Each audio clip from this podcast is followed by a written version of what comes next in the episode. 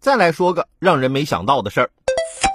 近日，福州一小区发生入室盗窃案，失主的厨房内有煮过面条、鸡蛋的痕迹，家里的蚊香点燃过，墙上还有被打死的蚊子以及残留的两处血迹。民警推断，嫌疑人作案后很可能在屋内过夜，立即提取蚊子血迹并送检对比 DNA，最后成功比对为前科人员柴某。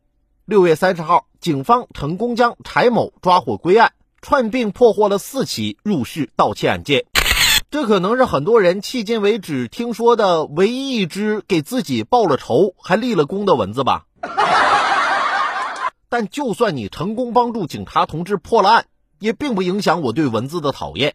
记得有一次啊，我媳妇说要在单位加班，很晚才回来，我趁这个机会赶紧跟哥们儿出去聚了一下，赶在我媳妇儿下班前半个小时回了家。我媳妇儿一回来就问我：“你是不是出去耍了？”